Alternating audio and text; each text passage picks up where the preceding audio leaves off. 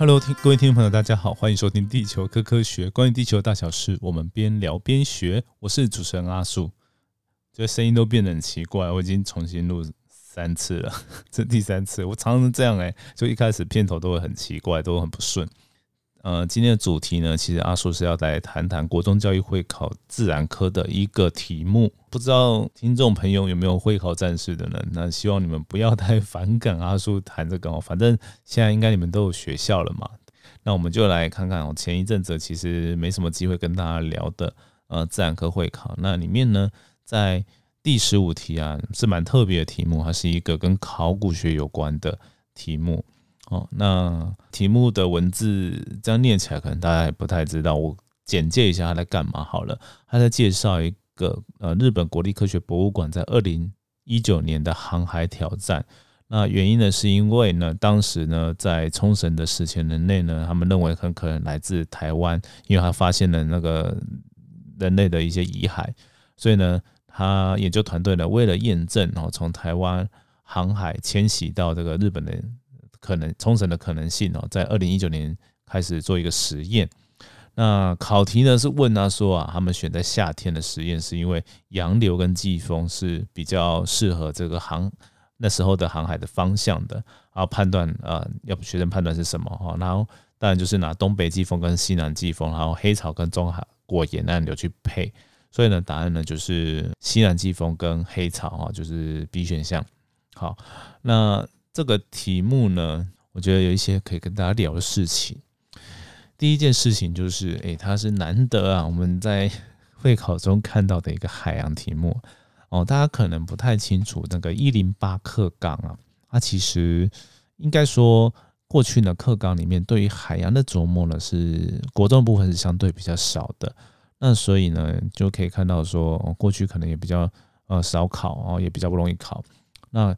一零八课纲之后，感觉好像海洋的，我也去看了海洋的那个数内容多一点点，好比较多的多在高中，但是呃国中呢也有稍微呃做量增加，然后比较特别就是以前我们在讲那个潮汐现象啊，都会把它跟呃月球的这个日月运行啊放在一起讲，它现在好像都把它移到哦后面的跟海洋运动有关的一些篇章，就是有潮汐啊、波浪啊、呃潮流啊、洋流的。然后啊，然后就是声音现象也讲较没有，就是没有讲了，就我们移到高中了啊。他国中现在跟之前的差别在这里啊，就以前如果有考海洋啊，都几乎都在考跟声音、跟洋流啊，跟声音现象、跟声音现象相关的洋流有关哈。永生流也常常考，但现在呢就没有了。那今年会考呢，又出现了这个呃海洋的题目呢，它是比较特别，还是考黑潮的东西。那这个好像以前很久没有这样了，对，那。新课纲里面啊，一零八课纲不要讲新课纲，因为现在有一一八了。对，那一零八课纲里面呢，其实还有那种海洋教育的部分。它虽然不是所谓的学科的那个内容，但是它会希望说我们在各个呃科学科的领域呢，都可以融入一点海洋教育的东西。哦，有特别提到这个点呢。所以呢，其实这个海洋呢，现在我觉得以后会多少多考一点点呢，就是。嗯，对，又开始考。虽然没有声音现象可以考，但是也会考这些一一点点东西。那像这个题材就蛮特别，它就跟考古结合，然后它也跟这个季风一起考你哦。这个海洋跟大气球，我觉得也是蛮有一个创意的做法了，这是个人的觉想法。好，那回到这个题目啊，我觉得这题目呢，它可以哦带出很多考古学的研究方法，这个学校也没有教。对，那我觉得非常的有趣，所以呢，今天借由这个。机会呢，来介绍这个情境之外呢，也跟大家分享关于考古学的研究方法。听起来好像很难哦，但不会。我觉得等一下还有一些很有趣的，所以你看阿叔讲这么兴奋，就是想跟大家讲。好，那考古学呢，它是什么？它其实，嗯，大家都觉得想到考古学，可能都直接想说这些人是不是到处在挖遗迹，在挖各个墓葬哦，挖金字塔里面的什么东西的。这样想，你就把他们想成盗墓贼，我觉得不是很公平呐。对，所以考古学家他其实不是在做这些事情的，他是他的本质是在研究人类在史前哦有历史文字记载之前的历史。他跟人类学又有点不一样，因为他人类学可能就是真的是我刚刚讲的吧，聚聚焦在研究人类的一切。但是考古呢，它其实是一种方法来研究人，就是呃史前人类的东西哦，它都是利用去挖掘过去我们可以看到的各种非文字的资讯。好，那一开始它当然就是研究古代的器物，所以大家会有个迷思，就是哎，觉得好像就是 挖那个古代的一些遗址啊，或者是呃木乃伊啊，或者是呃金字塔这些的，但它不是只有。做这些事情啊，很多过去遗址里面细节，知道以前的人在做些什么事情。那这这件事情，我觉得是非常重要的，因为缺乏文字史料的记载，很多事情我们只能用间接推理的方式。所以他的研究方法呢，其实跟地质学非常的类似。对，就是你看那些过往的东西，你去推估以前发生了什么事情嘛。然后呢，越底层的东西呢，就是越早的东西。然后因为后来有沉积，有什么覆盖的泥土覆盖之后，越盖在上面的当然就是越新的。然后呢，甚至有些情况呢，就是会有交叠的状况，我们可以去分析到说一个先后的文明的先后的顺序。那这个就是所谓的地质考古学，那还运用很多地质技巧，包含就是所谓的定年学，这个很重要。因为呢，这个史前人类呢，它其实，呃，有的时候会用一些有机物，比如说碳哦，有含碳的植物的东西去做定年。但有时候呢，它，呃，如果，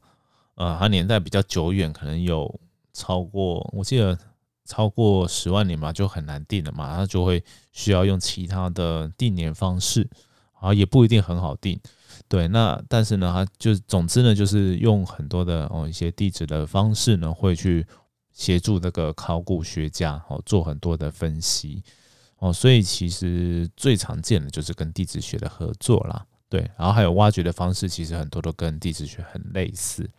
好，那再来呢，就是有一个叫做科技考古学，它其实听起来很玄啊，用科技，但实际上呢，它只是就是把我们现代的那些仪器呢拿来去专门做一些考古的研究。像刚刚讲的地质考古学里面有一些方式也是哦，我们以前有可能有讲过，我不确定你们讲过啊，就是震波测勘，就是打地震波到地底下，然后我们用地表的一些接收器去收它反弹的东西，去了解地下的样貌。那同样的原理，我们现在改成不是地震波，而是比较波长比较短的电磁波，然后它可以解析度比较高，然后打比较浅层的地底下。好，我们看到比较呃几十公尺甚至几公尺之内的东西，然后我们就可以知道说哪边有些什么。然后在开挖的时候呢，也可以比较小心的不要挖坏东西。而且，呃，考古学家还有一个很重要的概念，很大家都觉得说他们是挖越多越好。并没有，他们是希望不要挖越多，就是在最少挖掘的情况下了解事实，了解就是当下可以了解的事实。这听起来很玄，就是因为呢，考古学一个理念很重要，就是说我们现在科技不断的在进步，我们现在如果都把东西全部挖出来，它碰到空气，我们不知道它的保存会不会继续下去。哦，那如果你而且你在挖掘的时候有可能破坏，所以呢，我们会期待说未来有更好的科科技，所以这科技考古学精神在这里，就是期待未来的科技呢可以帮我们解决当代或者是过去无法解决问题。啊，我们会呃适当的把这些考古遗址挖掘，然后跟保留大部分的地方，就是希望可以这样子。好，然后。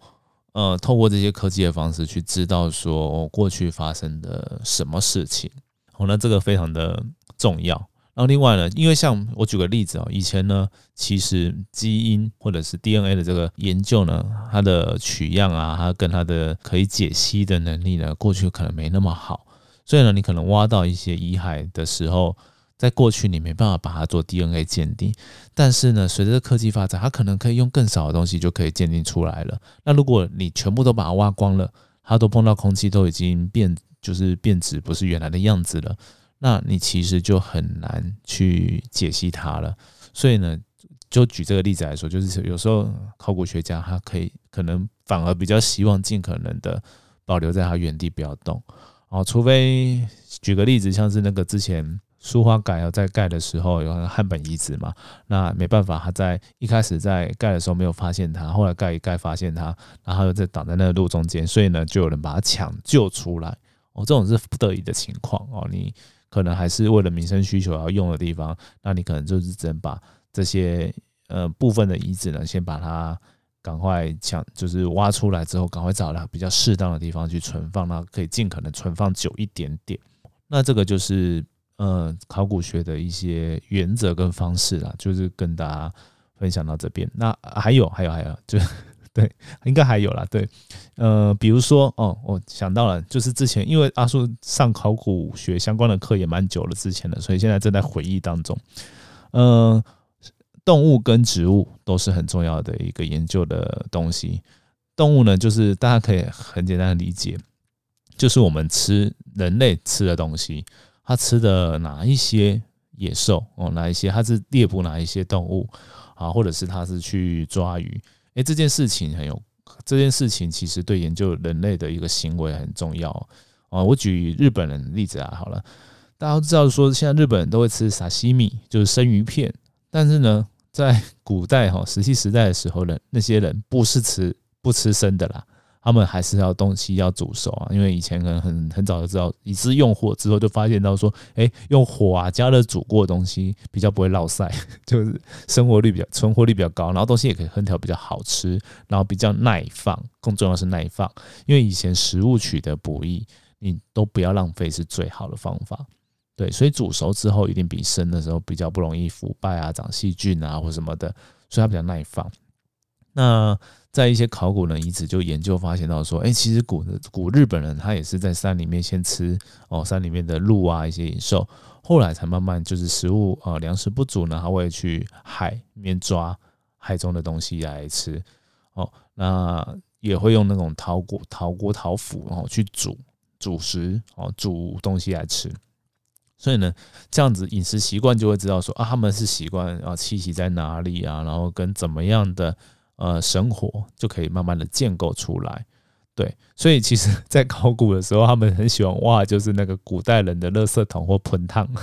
对，就是知道说以前人在干嘛。对我就每次想到这点，我就觉得很好笑，就是是不是以后的人来研究我们也是这样的，就是看看我们垃圾，哦，原来你们都不分类啊，好了，开玩笑。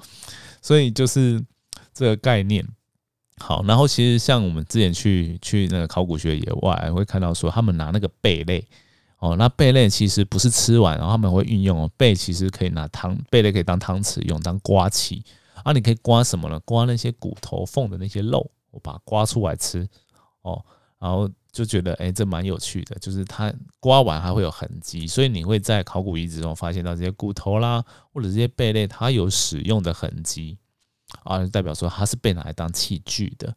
哎，这就是相动物相关的一个考古学。那植物当然也有啊。那植物呢，其实有几个面向，就是第一个是它去耕作，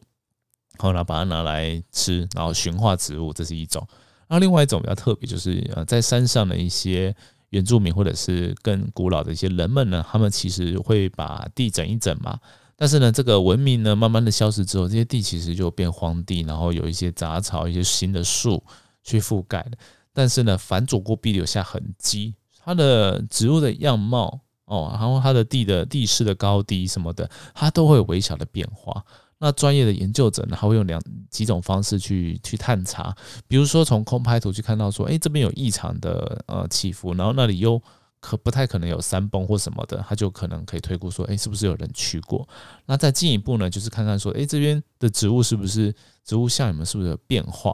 哦，那其实都看得出来，我觉得这蛮厉害的。对，那。这个就是所谓的一些植物的一些呃考古学，那就可以让人知道说，哎，它的饮食行为、它的生活起居行为的方式，然后跟用具等等的哦，那其实蛮特别的。然后在这边也跟大家讲一个小小迷思，就是呃很多人都会讲说啊，旧石器时代、新石器时代哦，然后去记那个以前的年份嘛。但是这个套用在台湾很特别，因为呢，台湾呢其实很晚才有那个人类的文明进来。其实很多人的生存其实生存方式都跟新石器时代很像。对，那就等于是说，哎，你你用年份来定义啊，其实是一种；但是呢，用文化来定义也是一种。对，就是它是使用啊新时代的文化，但是它呢是活在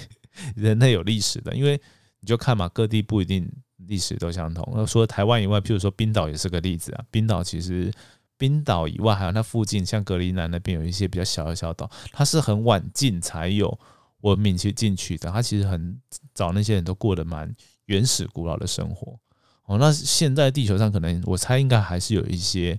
嗯，还没被发现，或者是有被发现，但是很少跟人接触的一些当地的原住民，他也是使用这样的新石器时代的一种方式在生活。对，那这个就是给大家的一些概念。然后呢，最后呢，再跟大家讲，就是这一次的这个呃会考使用的主题呢，它是。跟我刚刚讲的前面的这些考古学研究方法，大部分都没关，它只有那个发现遗骸的部分是有关，有有有用到我刚刚讲的方法。呃，他用的方，呃，这次会考的这个主题就是要划船到日本嘛，它呢就是一个叫实验考古学的方式。那实验考古学是什么？它其实就是我们呃用。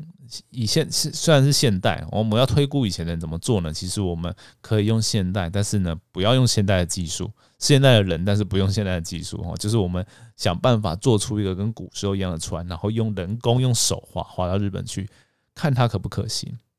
那这件事情很有趣，就是你你确实找不到他们使用船只的证据，所以我们只能退而求其次，是说，哎，那使用这些原始材料、原始方法去制造出。竹筏啦、木筏啦、原木舟啊，它有没有办法达到？好，那详细资料呢，我也会放在资讯的哦。其实后来有看到有一篇泛科学的文章，它有很完整的写这件事情，就是呃，人们呢就是想办法哦，就去借由当时的树种哦，就是先先用考古学的方式推估出它当时会有哪些树可以使用。好，把那些树种拿来，我们。尝试的用当那时候的呃技术，可能就是推估说他们可能会做出怎么样的船，然后呢，这样的船能不能划到从台湾划到日本，呃，划到冲绳，哦的的一个距离，因为你必须要到冲绳岛，你还可以这样继续连着连着各种岛，然后可以从台湾再移移过去，对，那大概就是这个概念。那有些人就觉得很奇怪，说：“诶，我测试可不可行？我还是不知道以前人到底会不会这样做啊？”诶，这件事情呢，就是一种一种科学研究逻辑。因为呢，如果今天我们设各种方法，哎都不可行，那其实啊，这个假说就是说，哦，我们人会从台湾移到冲绳，这可能性就越来越低。它可能，或者是说，可能有存在我们想不到办法。对，一个是这样，啊，另外讲是说它可能性可能很低，我们是不是该质疑那些资料，我们去重新收集资料，然后，但是一旦呢，我们发现到说，哎呦，这个可能性是有的，那就代表说，哦，我们是不是可以从这个可能性去找这个脉络的相关的佐证？哦，这是一件事情。对，那当然很多的时候在科学上，其实蛮多时候都是以排除为主，很少可以做到这样说，哎，我去测试出一个有可能的可能性呢？对。那说不定我测试出一个，还可以测出个第二、第三个。那这样呢，我们就就会得到两个结论：第一个就是，哎，真的这样切洗过去的人，呃，可能可以经过很多不同的方法，所以可能性提高。然后第二个就是说，哎，我们可以去切入的更细、钻进去研究的东西也变多了。对，这是一个特别的脉络。对，那大家想到说，那有没有什么科学跟这个类似呢？我觉得。大家如果在看待所谓的地震预测的研究的科学呢，或许也可以用类似的脉络。好，之前我们好像跟大家提过说这些地震预测的研究啦。然后之前好像我在呃正式上面也破了那个马路突然变多，它代表代表地震来这件事情。那同样的逻辑是怎样呢？我来跟大家解释一下。第一个呢，就是当我们呢发现到说，哎，这个某某种方式啊，比如说今天。我讲个比较极端，好，我肚子痛就代表地震这件事情。好，那我们其实应该要测试的是说，哎，我到底第一个，就大家可能会比较聚焦测试的是，我肚子痛的时候是不是就是地震发生的时候我有没有肚子痛？对，这件事自己啊，如果有的话，代表哎，这是一个很好的警报嘛？不一定，因为呢，我可能 肚子痛了一百次，但地震有十次。好，那我刚好头全部都完美跌到了，那但是有九十次是假。假的那个物宝，哎，对，所以它是一个可能性，没错，好，但是它不是一个最好的一个结果。那我们可能呢就觉得说这个应该要排除，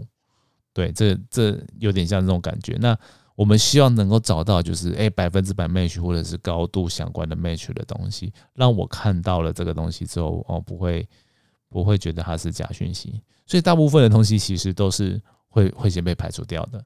那同样的就是像我们这种 实验考古学呢，很多时候很多事情都是会被先排除掉。那呃少数的有可能性呃高的话，然后有没有别的更好的理论的话，我们会暂时把它当做是。呃，一个支持的支持的论点，还不能到不能到证据哦，它只是一个支持的论点啊，论述这样子。所以其实这考古学的研究其实充满了，也是充满了蛮多不确定的，对。但是基本上，呃，我们会用刚刚讲的嘛，还会用各种不同的方法去去交互哦，去让证据更完备。哦，那像实验考古学，刚刚讲的除了划船以外，其实过去已经做蛮多的，就是。那个古人怎么样制造石器这件事情，其实就有更多更多的研究。对，那这部分呢，其实因为它这个重现可能能够做出来的东西比较像，所以它其实这研究可能可能 match 比较好。比如说，我我要产生那个古那个针状的东西，我必须要有很好的打磨技术。那至少这个论述其实就比较难被呃其他的说法去攻破。啊，因为你好像没有更好的制作技术嘛，你总不能提出一个假说说 外星人来做的，对，不可能这样。所以它就是，哎，呃，当你有发现比较细致的物品的时候，哦，它的磨制技术比较高，但是比较粗糙的话，就是用打制的。那也是，其实也有人这真真的专门就拿那个石头那边敲啊，看能不能做出来，在做这样的研究。对，就是跟大家分享一下，这个考古学是非常又是一个蛮有趣的学门啊。今天带大家入门一下。哎，那今天在节目的尾声呢，阿树呢也在跟大家再次宣传啊一个讲座的讯息，就是呢阿树在台南有一场实体讲座，在七月二十二日的下午一点，那地点呢叫做呃熊派自然教育工作室，那他们有粉丝专业，然后也有把相关的演讲资讯放在他们的专业上，然后也有相关的报名的连接啊，对这个演讲要先报名。那希望大家呢，就是上网报名。那阿叔也会放在底下的资讯栏。那跟大家讲一下，这个演讲地点是在台南的新营区啊这边，然后附近有呃南云绿都新公园这个重要的地标。然后欢迎呢大家就是有空的话啊就来听。那七月二十二号不行的话呢，呃在八月份哦阿叔还有另外一场在八月十三号哦也是礼拜天。然后讲的是地震的主题哦，那如果大家有兴趣的话呢，也可以多多哦来听跟分享给你的朋友们。好，那今天的节目就到这边，大家呢可以到阿树的地球故事书脸书粉丝专业私讯阿树，或者透过信箱节目留言跟阿树分享节目心得。认同阿树理念想支持的朋友，可以到内请阿树喝咖啡增加创作动力哦。我们下次见喽，拜拜。